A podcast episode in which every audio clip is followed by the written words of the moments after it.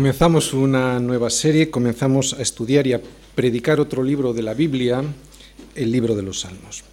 El libro de los Salmos, como cualquier libro de la Biblia, es un libro que está inspirado por Dios mismo. Los Salmos me enseñan a mí y a todos nosotros a tener una relación personal con Dios. Me enseñan a contarle nuestras dudas, aflicciones y necesidades, pero también me enseñan a meditar en su grandeza y en su gloria. En ellos vemos cómo la voz del pueblo de Dios se alza hasta el cielo, vaciando ese corazón ante Dios. Pero aunque es el hombre quien habla, es Dios mismo enseñándonos cómo debe ser el verdadero corazón de un hombre que quiere servir a Dios, alabar a Dios, clamar a Dios. Leyendo los salmos escuchamos confesiones de pecado, de fe, de queja, de temor, pero también de gozo y alegría de un pueblo que alaba a Dios y le ruega por misericordia, por justicia y por perdón. Pero sobre todo lo que observamos en los salmos es una voz que le pide al cielo sabiduría, la sabiduría de Dios al hombre, ¿no? La sabiduría y la seguridad de que Dios escucha y que Dios salva. Por eso los salmos son como toda palabra de Dios, esperanza, la esperanza de un pueblo que tiene su confianza puesta en Dios. Empezamos nuestra serie mm, de los salmos por el Salmo 1. Este salmo pertenece al tipo de los salmos que se llaman, que se denominan sapienciales, y aunque todos los salmos destilan sabiduría, este lo hace de una manera especial. ¿Por qué? ¿Por qué el Salterio comienza con el Salmo 1? ¿Por qué un libro que se supone dedicado a la alabanza y a la adoración, a cantar la grandeza de un Dios todopoderoso y creador, comienza con un, salmo como este. Un salmo breve que lo que hace es decirle a cualquier hombre que quiera escuchar que solo existen dos caminos. El camino a la muerte para aquellos que desobedezcan a Dios, a su palabra, o el camino a la vida para aquellos que la obedezcan. Pues ¿por qué? ¿De qué valdría alabar a Dios? ¿no? ¿De qué valdría orar a Dios, ¿de qué valdría cantar a Dios si todo no surge de un corazón que pues no le cree a Dios en su palabra? ¿no? Sin fe es imposible agradar a Dios. Quiero que estemos atentos, ¿de acuerdo? Por favor, es muy importante estar atentos hoy a la palabra. Dios no acepta ni la oración ni la alabanza de nadie que no tenga su esperanza puesta en Cristo. Nosotros sabemos que Cristo es la palabra. En el principio era el verbo, el logos en griego. O sea, la palabra. En el principio era la palabra y la palabra era con Dios y la palabra era Dios. Y aquel verbo fue hecho carne, o sea, aquella palabra fue hecha carne y habitó entre nosotros y vimos su gloria, gloria como la del unigénito del Padre lleno de gracia y de verdad. O sea que la palabra, el verbo, el logos, está aquí, es Jesús. Es Dios mismo hablándole al hombre. Jesús le respondió en el desierto al diablo, escrito está, no solo de pan vivirá el hombre, sino de toda la palabra que sale de la boca de Dios. Por eso el camino que es Jesús produce vida y despreciar este verbo, o sea, la palabra, produce muerte.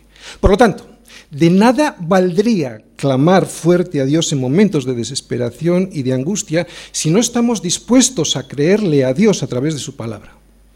Esto sería como intentar convertir a Dios en nuestra sirvienta.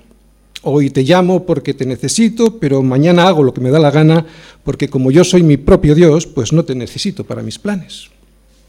Gritar fuerte, clamar al cielo y orar a Dios solo le valdrá a alguien que cree en su palabra y el que cree en su palabra le obedece. Es entonces cuando ya no tenemos a Dios como una sirvienta, sino como al Dios que merece toda la adoración y toda la alabanza. Es por eso que este libro de los Salmos comienza con un salmo como este, con un salmo que me enseña que solo hay dos caminos. ¿Y cuál es el camino para llegar hasta Jesucristo? Bienaventurado el varón que no anduvo en consejo de malos ni estuvo en camino de pecadores, ni en silla de escarnecedores se ha sentado, sino que en la ley del Señor está su delicia, y en su ley medita de día y de noche. Será como árbol plantado junto a corrientes de aguas, que da su fruto en su tiempo y su hoja no cae, y todo lo que hace prosperará. No así los malos, que son como el tamo que arrebata el viento. Por tanto, no se levantarán los malos en el juicio, ni los pecadores en la congregación de los justos, porque el Señor conoce el camino de los justos, mas la senda de los malos perecerá. Solo dos caminos, el que lleva a la muerte o el que lleva a la vida. Salmos 1. Cualquiera que hoy me escucha solo tiene dos caminos y depende cuál sea el que elija, tendrá las consecuencias derivadas de esa decisión. El asunto es tan simple como el salmo que hemos leído. Otra cosa es que nosotros lo compliquemos, ¿no? Pero para Dios es tan sencillo como esto. O eliges estar en las sendas de justicia, o sea, en el camino del Señor, su palabra, o desprecias esa palabra y eliges el camino de tu propia opinión escuchando el consejo de los malos. Tomás tiene mala fama es el discípulo incrédulo o el discípulo dubitativo. Pero Tomás le hizo al Señor la pregunta más maravillosa que cualquier ser humano honrado le puede hacer al Señor. Le dijo Tomás, Señor, no sabemos a dónde vas. ¿Cómo puedes, cómo pues podemos saber el camino? Y esa es la pregunta que casi nadie le hace al Señor. Pero si se le hicieran, el Señor les respondería, yo soy el camino y la verdad y la vida. Nadie viene al Padre sino por mí. Es precisamente por no preguntarle a aquel que nos ha creado por lo que entramos en el camino equivocado.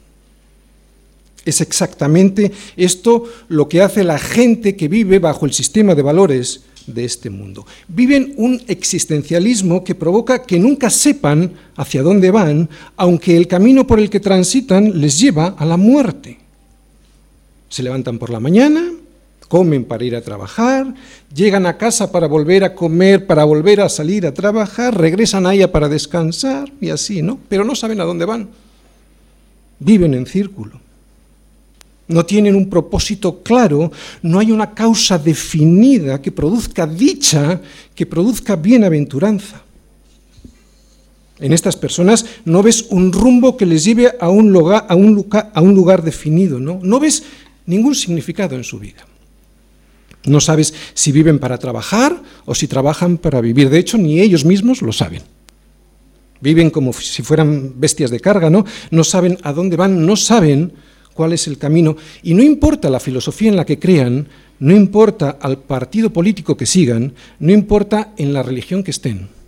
Da igual. Están perdidos y van por el camino equivocado. Este tipo de personas no saben a dónde van.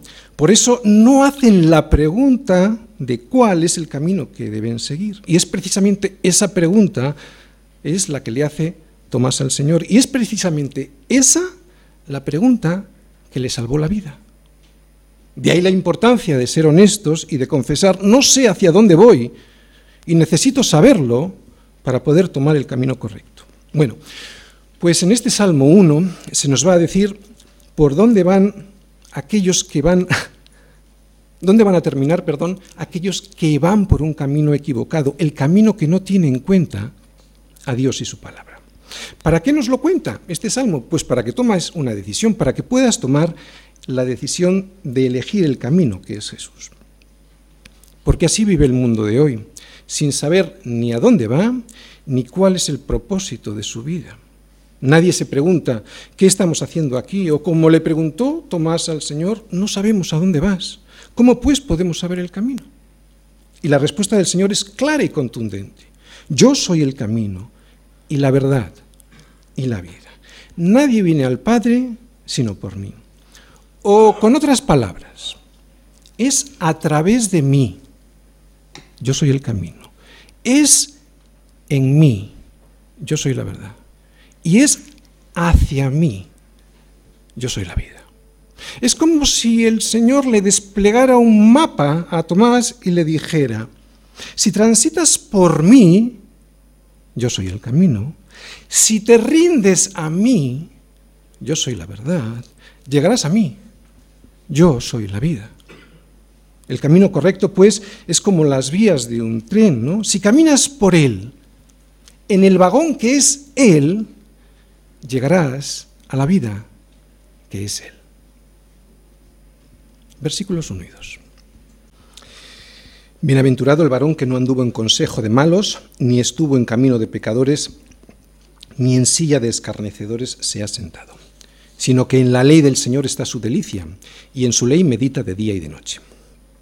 Bien, antes de entrar en profundidad en este salmo, en estos versículos, quiero definir y explicar qué es y qué significa la ley del Señor. En el original dice la Torá de Yahvé, la ley de Jehová, da igual, ¿no? Es muy importante saber qué es lo que significa la ley del Señor, qué es lo que significaba para los judíos.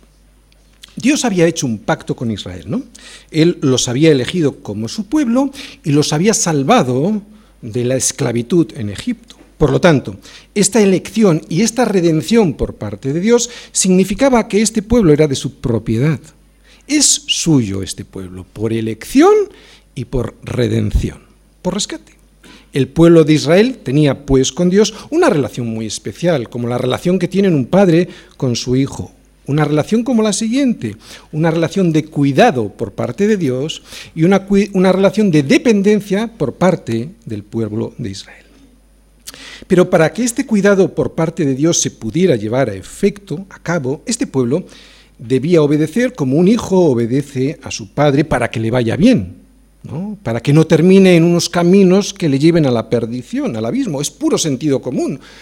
Lo que pasa es que el sentido común que aplicamos en nuestra vida diaria no lo vemos en la vida espiritual, pero es puro sentido común. Por lo tanto, cuando veamos escrito la ley del Señor, la ley de Yahvé, no debemos ver en ello el concepto legalista que tenían los judíos, los fariseos en tiempos de Jesús, ¿no? algo pesado de seguir y de cumplir y que se hacía de manera mecánica y obligatoria para poder ser salvado. No. Para los judíos, la obediencia a la ley, a los mandatos del Señor, significaba una alegría y la respuesta agradecida a un Dios que les eligió como su pueblo y que además les rescató de la esclavitud de Egipto. Este caminar por este camino de la ley del Señor, por sus estatutos, siempre significó para el pueblo de Israel una experiencia de intimidad con el Señor y por lo tanto de gozo. No era algo aburrido, era gozo. Cuando un judío transgredía la ley de Dios, era mucho más que simplemente pecar. Cualquiera podía cometer un pecado y podía ser perdonado, ¿no? Con arrepentimiento y con sacrificio. Pero despreciar, y esto es lo importante, despreciar la ley de Dios, el camino de los justos, significaba una deslealtad y una ingratitud y un desprecio a ese amor de aquel Dios que les había elegido y rescatado.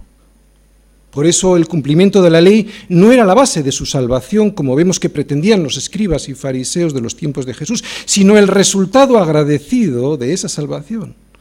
Por eso el camino de la ley no significaba un yugo insoportable, sino que el cumplimiento de la ley para los judíos, para un judío piadoso, significaba el camino de la felicidad, como vemos en este Salmo 1. Por eso el salmista podía gozarse en la ley y decir, como vemos en algún salmo, que se regocijaba en sus estatutos. O como dice este versículo 2, que el varón bienaventurado es aquel eh, que en la ley del Señor está su delicia. En el Nuevo Testamento ocurre algo similar. En Juan, perdón, en 1 de Juan 5.3, Juan dice, pues este es el amor a Dios, que guardemos sus mandamientos. Y sus mandamientos no son gravosos. Para los cristianos, pues, la ley del Señor también es una delicia. No es la base de nuestra salvación, puesto que es por gracia. Sin embargo, no es la respuesta, el cumplimiento de la ley, no es la respuesta pesada a una obligación religiosa, sino todo lo contrario, es la respuesta agradecida a esa salvación, ¿no? a nuestra salvación, a aquel que nos eligió y que nos rescató muriendo por nosotros, ¿no? Igual que el pueblo de Israel. Bien, si os fijáis en el versículo 1, hay un proceso de decadencia. Se empieza escuchando el consejo de malos. se continúa por su camino y se termina sentado en una silla con ellos, inmóvil. Ya no hay camino. Todo comienza por el oír. El oír es lo que te lleva a un camino o a otro. Depende de cuál sea el consejo que tú escoges, que tú elijas, que tú escuches, terminarás yendo por un camino o por otro. Y al final, después de recorrer ese camino, ese camino que te han aconsejado, pues te encontrarás en un lugar o en otro. Por eso es tan importante lo que oyes, ¿no? Porque puedes terminar recorriendo un camino que te termine llevando a un lugar donde se sientan los escarnecedores. Hay dos tipos de hombres y de mujeres en este mundo. Dos tipos y solo dos dos tipos de personas que siguen caminos muy diferentes. Dos caminos y solo dos, no hay más. Son esos caminos los que hoy vamos a ver en el Salmo 1. El primer tipo de hombres es el que sigue el camino del justo. Bien, ¿cómo es este hombre y cómo es ese camino que sigue el justo? A este hombre, este salmo lo denomina bienaventurado. Eso significa feliz, dichoso, bendito. Así que aquí tenemos la primera característica de un hombre justo, que es feliz.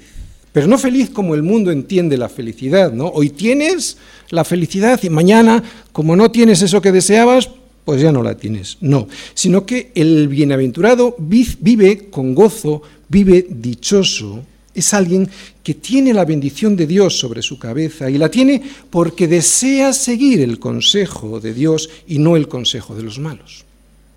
Exactamente igual que la bendición de un padre sobre su hijo. ¿Os dais cuenta?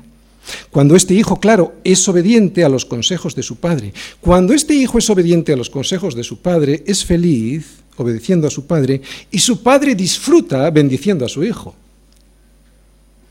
Esta bienaventuranza, esta felicidad la produce el ser de una manera. Proviene de un carácter, el carácter de Dios en nuestra vida, que hace que obedezcamos sus consejos sin que ello nos parezca un yugo insufrible.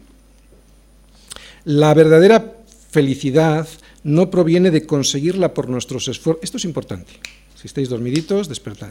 La verdadera felicidad no proviene de nuestros esfuerzos por conseguir cosas sin contar con Dios. No proviene de conseguirla con nuestros esfuerzos. No surge porque hemos conseguido cosas. No es por hacer o por tener. Es por ser. Y ese ser, ese carácter, te hace seguir un camino.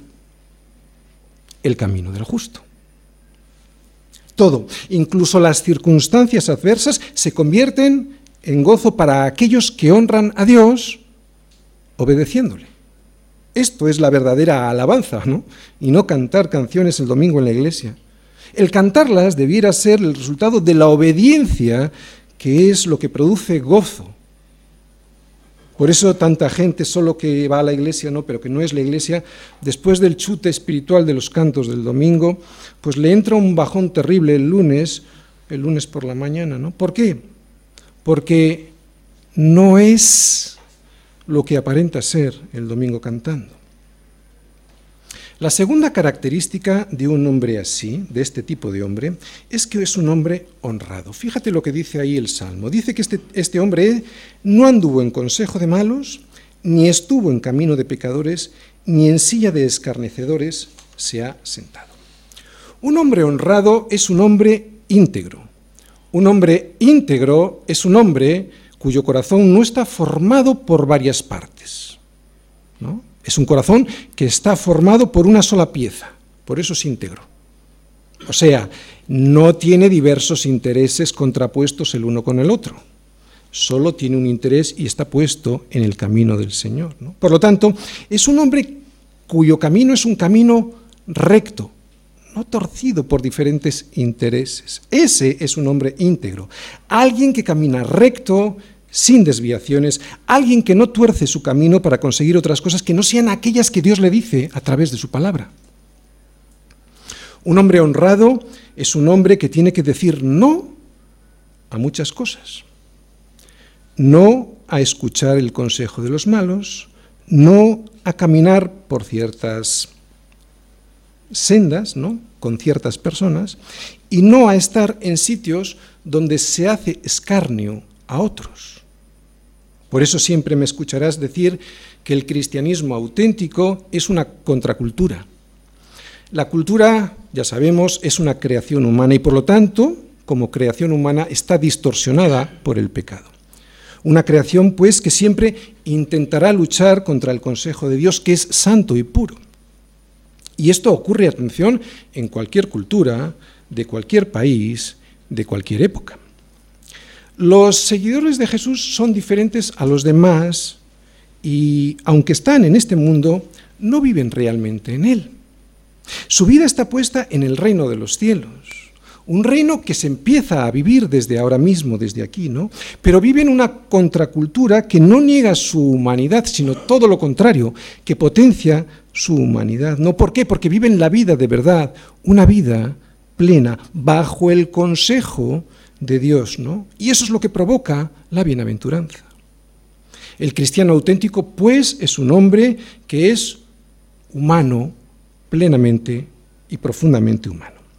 Su carácter, su influencia, su justicia, su piedad, su ambición, su relación con los demás, su entrega no tiene nada que ver con lo que vemos, con los valores del sistema de este mundo, cómo concibe el mundo esos valores. Por lo tanto, el verdadero cristiano siempre ha de estar atento a ese sistema de valores en el que está conviviendo. ¿Por qué? Porque va a tener que estar luchando, porque muchas veces va a tener que decir no. Decir no a muchas cosas que alguien le va a aconsejar. En cualquier país, en cualquier cultura y de cualquier época. Esas personas son las que en este salmo denomina malos. Voy a decir un paréntesis. Estamos viendo las características del justo. Hemos visto dos. Pero ahora vamos a hacer un paréntesis antes de ver la tercera, del hombre justo y su camino, para ver cómo es un hombre malo, porque algo nos adelantan estos versículos que estamos viendo ahí.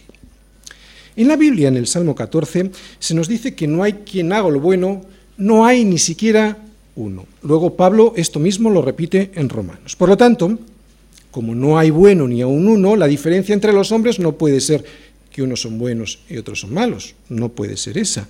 La diferencia no es esa, sino entre los malos y los justos.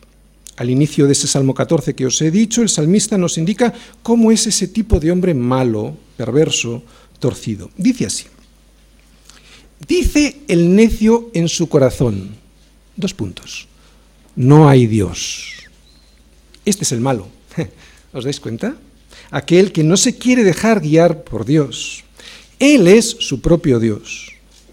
El otro tipo de personas son los justos, los que se dejan guiar por el consejo de Dios. Los justos son, pues, los que son dependientes del Señor. Por lo tanto, el hombre malo según la Biblia, es un hombre necio que va por un camino torcido y perverso, su propio camino, y el hombre justo es un hombre honrado, alguien que camina recto, alguien que camina por las sendas de justicia, que es el Señor. Este hombre malo es un hombre, como dice ahí, pecador. ¿Por qué?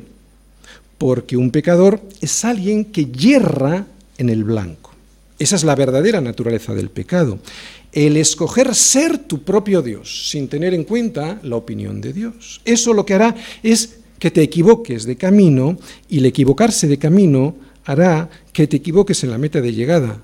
Oye, puro sentido común. ¿No? Por eso el pecador es alguien que yerra en el blanco, que se equivoca en el camino a seguir y por lo tanto termina llegando a la meta equivocada. Y este hombre malo, además de ser, pecador, dice ahí que es un hombre como escarnecedor. ¿Qué significa esto? Pues que es un hombre burlón. O sea, que es alguien que además de equivocarse en su camino, se burla, se ríe de los justos que desean seguir al Señor. Así son las características de un hombre injusto, como nos dice el versículo 1, que es malo, pecador y además es escarnecedor, alguien que persigue a aquellos que desean seguir el camino recto, un camino no torcido, un camino que está dirigido por el Señor. Cierro el paréntesis y volvemos a las características del hombre justo y su camino. Vamos a ver la tercera, ¿no? En el versículo 2 dice ahí, bueno, recordar, la primera era que era un, un hombre bienaventurado, feliz, dichoso. La segunda, que era honrado. Y ahora vamos a ver la tercera. Dice ahí, sino que en la ley del Señor está su delicia y en su ley medita de día y de noche. Esta es la tercera característica de un hombre justo, que desea seguir el consejo de Dios y no su propio consejo. Además, este consejo, como hemos dicho antes, es delicioso para él, no es una carga. Por eso, para el justo, el meditar en la ley de Dios significa una delicia, un deleite, no es una carga, ¿no? Ya hemos explicado antes lo que significaba la ley de Dios, la ley de Yahvé. Meditar en la ley de Dios no significa que alguien aumenta su conocimiento intelectual de Dios, sino que meditar en ella significa que el justo vive pues conforme a sus instrucciones, a las instrucciones de Dios. El vivir de este modo le proporciona al justo una bienaventuranza. De hecho, el cumplir sus estatutos es el comienzo de la bienaventuranza en el hombre. Atención porque esto es práctico para nosotros. Cuando un cristiano no medita en lo que Dios tiene para él de día y de noche, lo que va a hacer por sentido común es meditar en su propia opinión. Y esto es porque la mente siempre tiene que estar ocupada pensando en algo. Por eso, el cristiano de verdad ha de meditar, no solo leer. Lo vuelvo a repetir, este es uno de los problemas de los cristianos, que no meditan, como han leído, creen que tienen suficiente. ¿no? Lo que caracteriza a los cristianos superficiales es que leen, pero no meditan. Y claro, en la noche, como no meditan sobre la palabra de Dios, y la mente tiene que estar trabajando, ¿en qué meditan? Pues en su propia opinión o en lo que el mundo les ha contado, a través de la televisión, en lo que sea, ¿no? Lo vuelvo a repetir, cuando alguien no está meditando en la ley de Dios de día y noche, lo que va a pasar es que quien influya en él va a ser el mundo y no la palabra de Dios. Cuando alguien medita en la ley de Dios de día y de noche, lo que está haciendo es recordándosela a él mismo, esa ley. Está siendo fiel a aquel que le escogió y que le rescató del pecado. Y la mayoría aquí somos cristianos. Eso significa que somos propiedad de Dios. Y atención, eres propiedad de Dios por tres motivos, no solo por uno. Fíjate, por creación, Él nos creó. Por elección, Él te eligió. Y por redención, Él te rescató siendo ya antes propiedad de Él, te rescató, envió a su Hijo a morir por ti. Eres propiedad del Señor por tres motivos. Por eso debes meditar en su palabra. Cuando alguien medita en la ley de Dios de día y de noche, lo que quiere para sí es tener el mismo carácter de Dios viviendo en, él. ¿no? Por eso cuando alguien anhela tener ese carácter de Jesucristo, ¿qué es lo que hace? Se empapa de la palabra, no la lee, la medita, se empapa de Jesucristo. Bien, ¿cómo será la vida, el resultado de un hombre así? Un hombre que medita en la ley de Dios de día y de noche. ¿Cómo será el resultado de aquellos que quieren seguir el consejo de Dios? Versículo 3. Será como árbol plantado junto a corrientes de aguas que da su fruto en su tiempo y su hoja no cae. Y todo lo que hace prosperará. Este es el camino del que sigue el consejo de Dios. Es un camino de prosperidad. Y lo primero que vamos a explicar es qué es lo que significa prosperidad en la Biblia. Prosperidad no, significa que todo te va a ir bien tal y como el mundo entiende que te deben ir bien las cosas, ¿de acuerdo? Eso no es prosperidad. Es cierto que la obediencia a Dios va a traer bendición material. Fui joven fui y he envejecido y no he visto a justo desamparado ni su descendencia que mendigue pan. Y eso significa que Dios te cuida. El Señor también nos dijo algo parecido, ¿no? Mirad las aves del cielo que no siembran, ni siegan, ni recogen en graneros, y vuestro Padre Celestial las alimenta. ¿No valéis vosotros mucho más que ellas? ¿Cómo no hará pues con nosotros mucho más, no? Pero es que además los principios bíblicos traen progreso. La mano negligente empobrece, mas la mano de los diligentes enriquece. Pero esto que acabamos de explicar dista mucho de lo que en algunas iglesias se predica como teología de la prosperidad, que ni es teología, ni es prosperidad, por lo menos para los miembros, puede que para el pastor sí. La verdadera prosperidad bíblica es esta, y presta atención, lo vuelvo a repetir, la verdadera prosperidad bíblica es esta, dos puntos. Dios nos salva de lo que somos, no de lo que no tenemos. O sea, que la verdadera prosperidad significa que tendremos un carácter, no tanto una cuenta corriente, un carácter como el carácter de Dios. Y resulta que, como hemos leído en el libro de los Hechos que acabamos de terminar, este carácter se perfecciona con la tribulación. ¿Eh? Las pruebas hemos visto que son el gimnasio donde nuestra fe crece para que nos parezcamos más, cada día más, a Jesús. Bien, una vez aclarado este concepto de prosperidad desde un punto de vista bíblico, vemos que el salmista dice que el justo es como un árbol. Pero si os fijáis y si lo leéis, no es un árbol, cualquiera. ¿Cómo es? Es un árbol plantado. Eso lo que significa es que hay alguien que lo ha plantado. Porque un árbol no se planta solo a sí mismo. El hombre justo no es un árbol silvestre, es un árbol plantado. Y cuando alguien planta un árbol, lo primero que me indica es que es de su propiedad.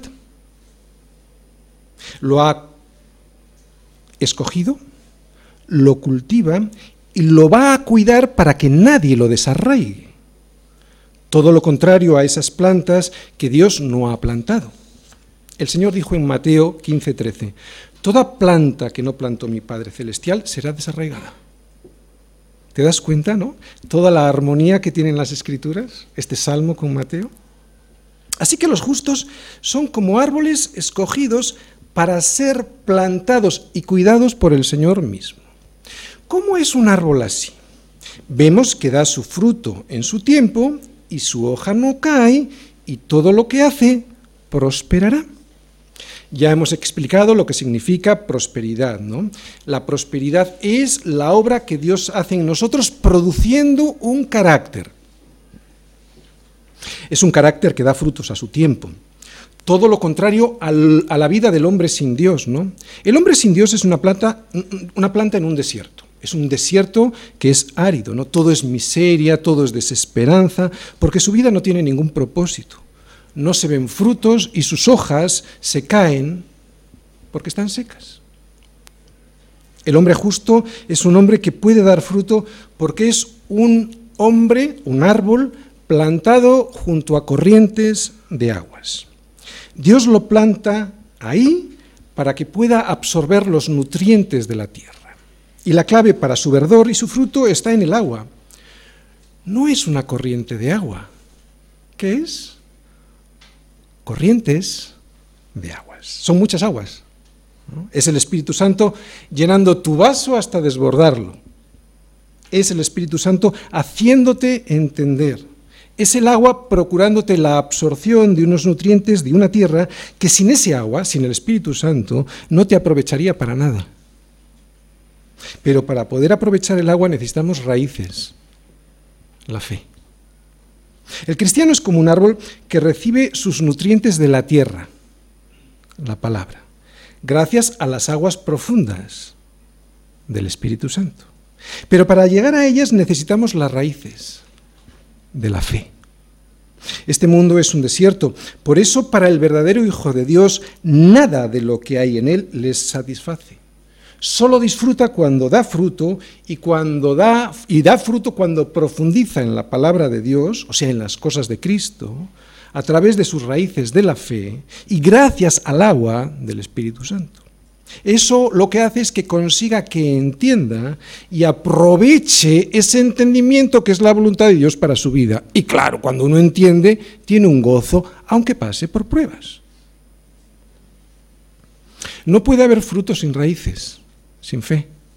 Hay muchos cristianos que se preocupan de dar fruto en sus fuerzas, ¿no? pero no tienen fruto porque les faltan las raíces para profundizar en la palabra y por lo tanto para aprovechar los nutrientes que esa palabra, solo esa palabra le puede otorgar. Un árbol será tanto más fructífero cuanto más y más sanas raíces tenga. Sin raíces, un árbol se termina secando sin fe, un cristiano se termina muriendo. Cuando veas un árbol que no da fruto, es muy probable que ese árbol tenga problemas en sus raíces, que tenga pocas raíces o que las que tenga están enfermas o estén podridas. Solo si un árbol tiene abundantes raíces y sanas dará fruto, y lo dará a su tiempo, y su hoja no caerá. Y eso aunque haga frío, aunque nieve o aunque haga mucho calor. Aunque haya tormentas o aunque no llueva, ese árbol siempre tendrá vida. ¿Y esto para los cristianos qué significa? Esto de que no llueva o si llueva, que nieve o que haga sol. Bueno, pues lo que significa es lo siguiente, que por muchas pruebas y por muchas tribulaciones que tengas, tu fe y tu esperanza no se marchitarán y cuando llegue el momento darás fruto. ¿Cuáles son esos frutos que produce la tierra, que es la palabra, regada por el Espíritu Santo, por el agua del Espíritu Santo? A veces son frutos de paciencia, ¿no? Cuando deseamos algo, pues que no nos llega. A veces son frutos de sumisión, cuando la respuesta de Dios pues no se acomoda a mis expectativas. A veces son frutos de alabanza, cuando la respuesta de Dios pues eh, veo a Dios y, y, estallo en alabanza ¿no? en mi vida. A veces son frutos de amor, cuando pues, nos cuidamos unos a los otros, nos soportamos en amor. ¿no? A veces son frutos de paz, esa paz que sobrepasa todo entendimiento, pero siempre son frutos de obediencia, de justicia y de fe. Estos frutos son los que le dan al hombre. Al hombre de verdad, o sea, al hombre que tiene a Cristo, porque Cristo es la verdad, una vida llena de significado y de propósito. No existe nada más valioso que estos frutos en la vida de un hombre, de una mujer de Dios. Frutos de los que además se aprovecharán otras personas que nos rodean. No así los malos. ¿Qué es lo que vamos a leer ahora? Pues ahora vamos a ver en el siguiente versículo, en el versículo 4, el segundo tipo de personas aunque ya hemos adelantado algo en los versículos anteriores. Versículo 4. No así los malos, que son como el tamo, la paja, que arrebata el viento. No así los malos. Esto es una declaración contundente, no absoluta, tajante, que no deja lugar a dudas. El Señor es muy claro. Dos caminos. No así los malos. Lo que acabamos de leer en este versículo nos muestra un contraste tremendo entre este versículo y el versículo que acabamos de leer, el 3. Esta declaración absoluta, no así los malos, nos está diciendo que solo hay dos caminos, el camino de los justos y el camino de los malvados, o sea, de aquellos que no quieren seguir los consejos de Dios. ¿Cómo son estos malos, estos injustos, aquellos que no están justificados por Cristo? Pues que son como el tamo que arrebata el viento. El contraste, como os he dicho, es brutal.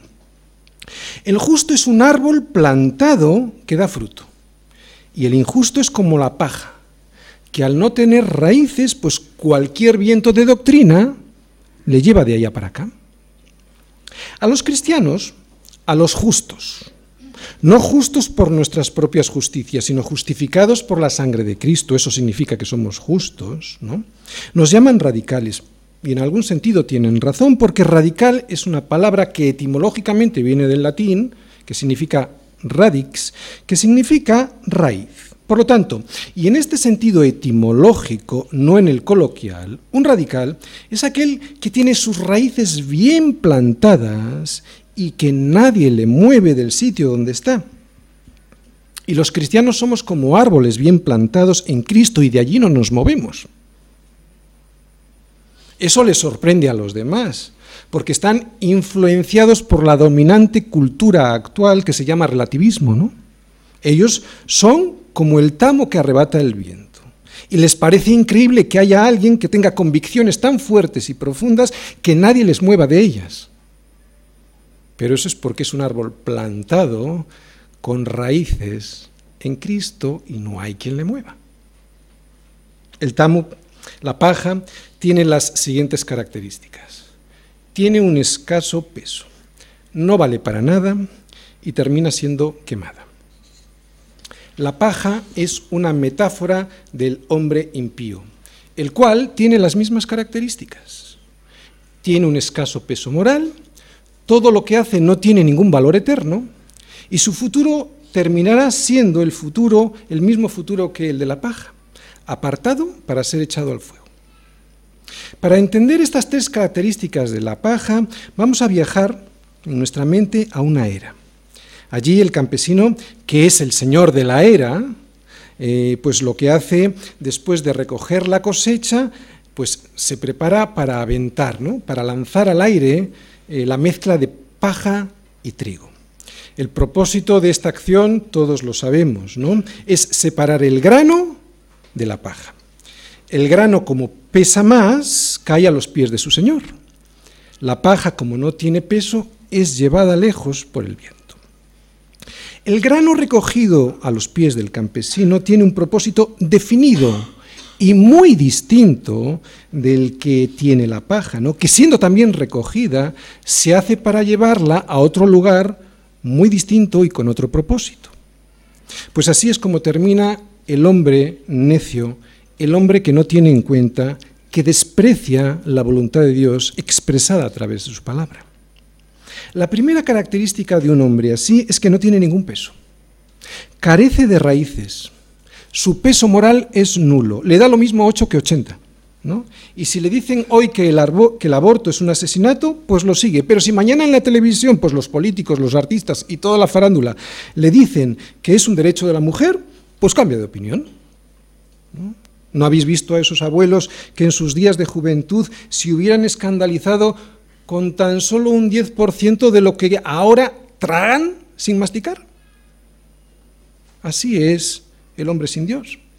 No tiene raíces, su peso moral es nulo, le faltan motivaciones de peso, de peso suficiente como para tomar decisiones íntegras, decisiones valientes. A este tipo de hombres no se le puede considerar un hombre de verdad, un hombre como a Dios le gustan los hombres como Él nos creó, con la capacidad para decidir valientemente aquello que está bien sobre aquello que está mal, ¿no? sin dejarse influenciar por la corriente de este mundo, de este siglo, de esta cultura, da igual, dilo como quieras.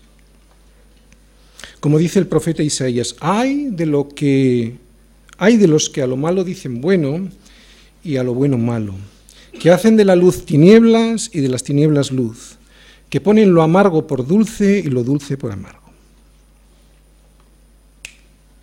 Como podéis comprobar, no es necesario que alguien se convierta en un Hitler o en un Stalin para que la escritura lo considere un hombre malo.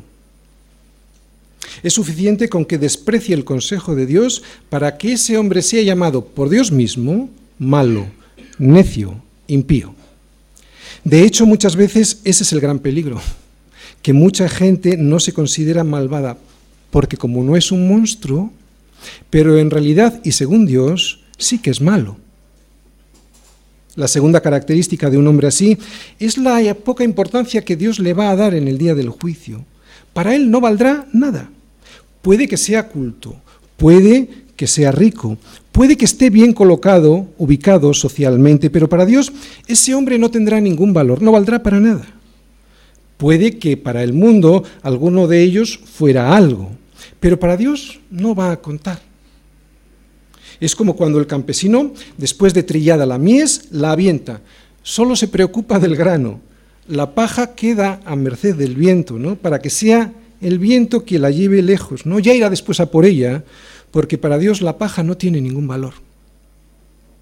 Y precisamente como para Dios no vale nada, le tiene preparado un final muy diferente al que ha pensado para el grano. Y es aquí donde viene la tercera característica del hombre malo, del hombre necio, del impío, ¿no? que será desechado. Por tanto, esta es la enérgica e inapelable, inapelable conclusión de Dios. Por tanto, versículo 5. Por tanto, no se levantarán los malos en el juicio, ni los pecadores en la congregación de los justos, porque el Señor conoce el camino de los justos, mas la senda de los malos perecerá. La Biblia está llena de esta enseñanza, la doctrina del juicio final. Y aunque al hombre no le guste, es de justicia que haya justicia. ¿No? ¿Quién se puede oponer a esto? Nadie. Hasta aquí todo está bien. Es de justicia que haya justicia. Pero la justicia implica que haya juicio. Y es aquí donde la gente empieza a torcer el morro. ¿Por qué? Pues porque intuyen que si Dios juzga, a ellos les va a ir muy mal y van a ser declarados culpables.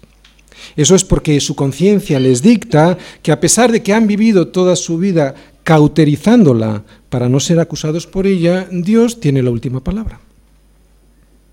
Dice ahí, no se levantarán los malos en el juicio.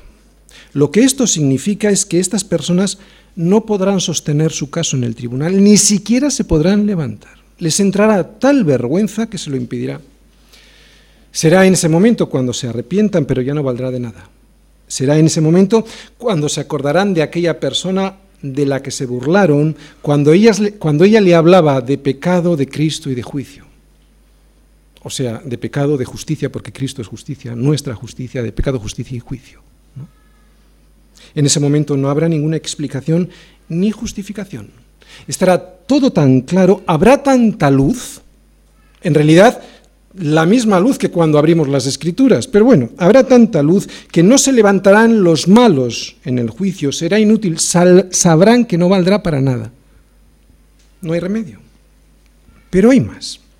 Ni los pecadores en la congregación de los justos. Esto significa que aunque en muchas ocasiones en este mundo los justos y los impíos han estado juntos y no pasaba nada, por la misericordia de Dios, ¿no? También les alcanzaba a los impíos, ahora es diferente. Ahora es cuando se produce la gran separación, aquella que vimos cuando el, campesino avienta la mies para separar el grano de la paja. Que no, se que no se levantarán los pecadores en la congregación de los justos significa que ya nadie de esos podrá estar entre los justos. Aquellos, los justos son aquellos que han aceptado la sangre de Cristo para que se les impute la justicia del Señor. ¿De acuerdo? A estos malos nunca se les permitirá entrar en la congregación celestial de los justos. Puede que en la tierra hayan sido parte de alguna iglesia, pero en aquel momento no les valdrá de mucho. No todo el que me dice Señor, Señor entrará en el reino de los cielos, sino el que hace la voluntad de mi Padre que está en los cielos. Muchos me dirán en aquel día, Señor, Señor, ¿no profetizamos en tu nombre y en tu nombre echamos fuera de demonios y en tu nombre hicimos muchos milagros?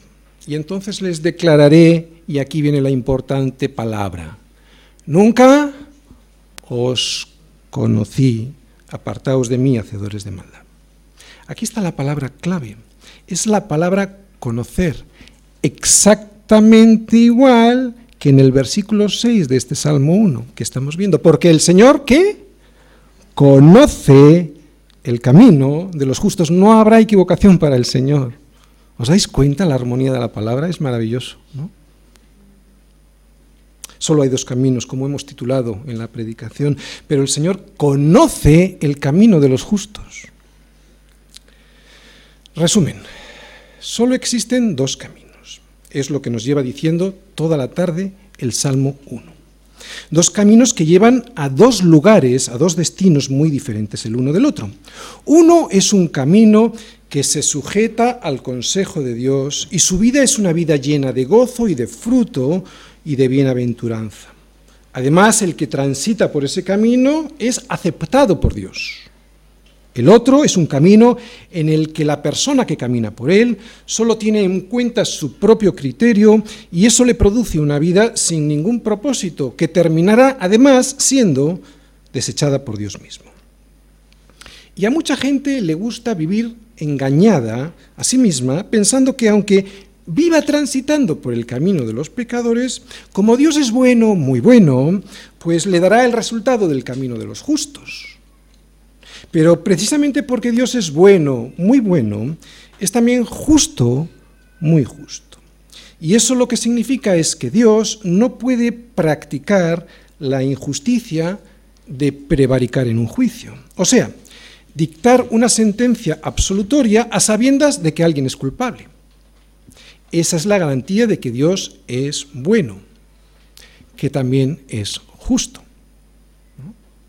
No se puede ser bueno sin ser justo. Pero a los seres humanos solo les interesa ver una cara de la moneda. Sin embargo, nadie se puede llevar una moneda a su, cara, a su casa sin las dos caras. Pero hay buenas noticias y nos las dice Jesús. Yo soy el camino, yo soy la verdad, yo soy la vida, nadie viene al Padre sino por mí. Vamos a ver, todos escogimos el camino equivocado. Todos escogimos ese camino y estábamos perdidos en ese camino de pecadores del que habla este salmo. Aquí en esta iglesia ni en ningún sitio no hay nadie más bueno que otro, ni más listo que otro.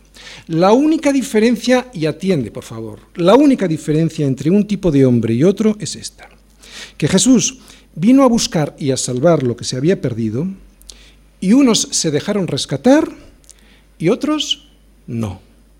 Pero perdidos todos.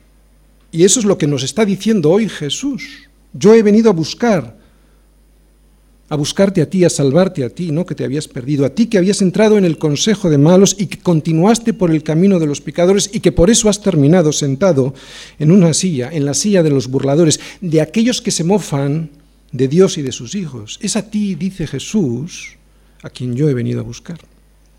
Oye, ¿y por qué Jesús puede decirnos esto? ¿Por qué Jesús puede ser esta persona que nos saque de este camino de pecadores? Pues por una razón muy simple. Él es el varón bienaventurado de este salmo. Él ha sido el único que ha cumplido a la perfección los versículos 1 y 2 de este Salmo 1. Es Jesús este varón bienaventurado, que no anduvo ni en consejo de malos, ni estuvo en camino de pecadores, ni en silla de escarnecedores se sentó jamás, sino que todo el tiempo que estuvo aquí en la tierra se deleitó en la palabra de su Padre, meditando en ella de día y de noche. Él, Jesucristo, está en este salmo enseñándonos cómo es el varón bienaventurado. Él que no estuvo en camino de pecadores, es el único que nos puede sacar de ese camino de pecadores en el que todos nos hemos metido. Solo necesitas dejar ser rescatado. Amén.